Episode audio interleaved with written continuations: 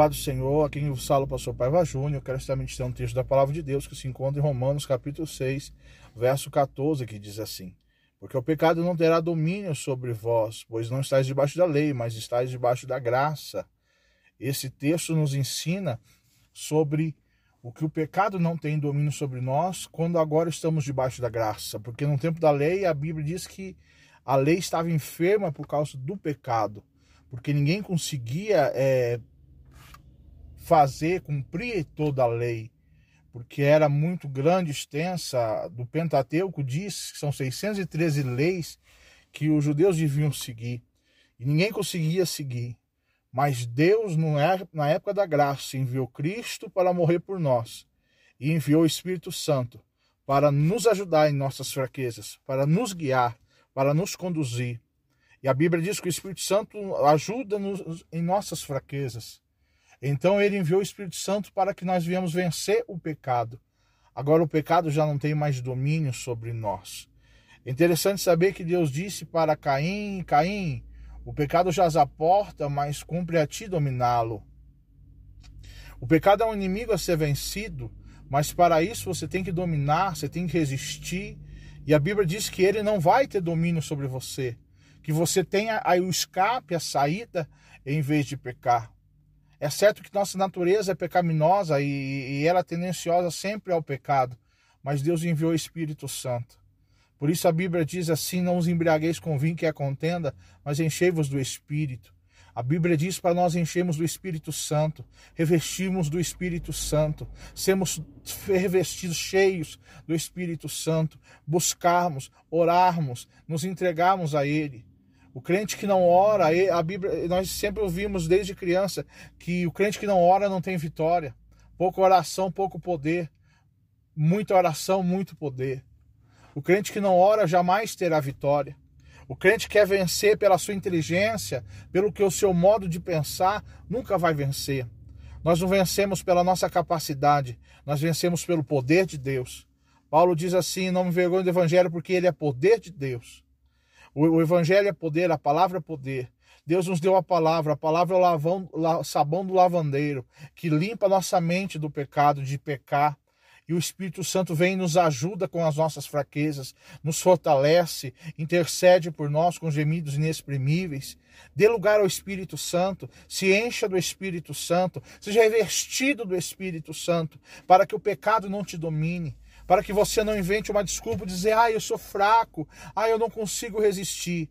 Consegue sim, se você entregar a tua vida ao Espírito Santo de Deus, se você se render à palavra do Senhor, se você buscar a face de Deus. Não há pecado que te domine, não há pecado que te escravize. Você não nasceu para ser escravo, você nasceu para ser livre. E a Bíblia nos ensina que Cristo veio para nos libertar.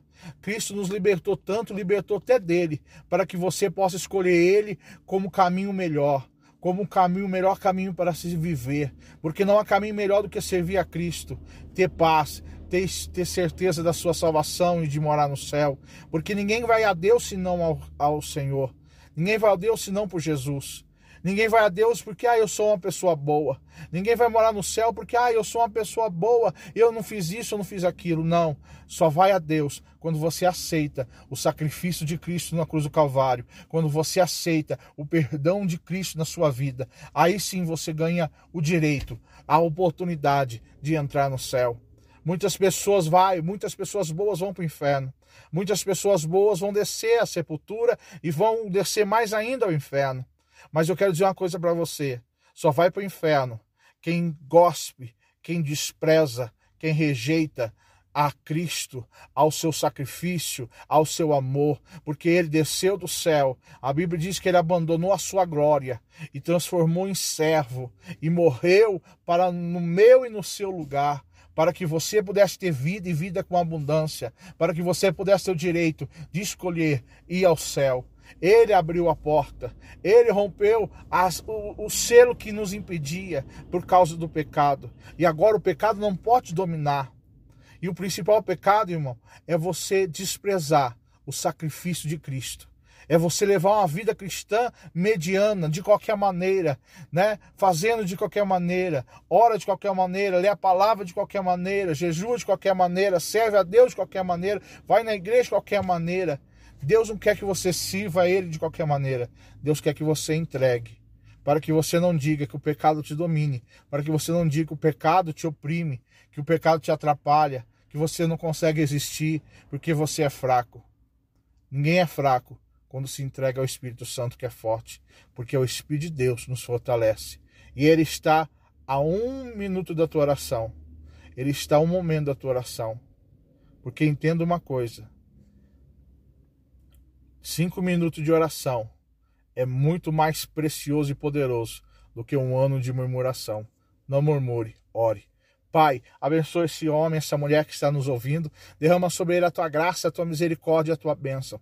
Que nós não viemos ser vencidos pelo mal nem pelo pecado, mas viemos vencer o pecado através do sangue de Cristo, que nos purifica de todo o pecado. Que nós viemos ser dominados pelo teu sangue, pelo teu poder, pela tua glória, pela tua majestade. Muda a nossa história, muda a nossa vida e que a nossa vida tenha um novo sentido, um novo propósito, um novo viver, um novo pensar e um novo agir. Em nome do Pai, do Filho e do Espírito Santo de Deus. Amém e amém. Que Deus te abençoe em nome de Jesus.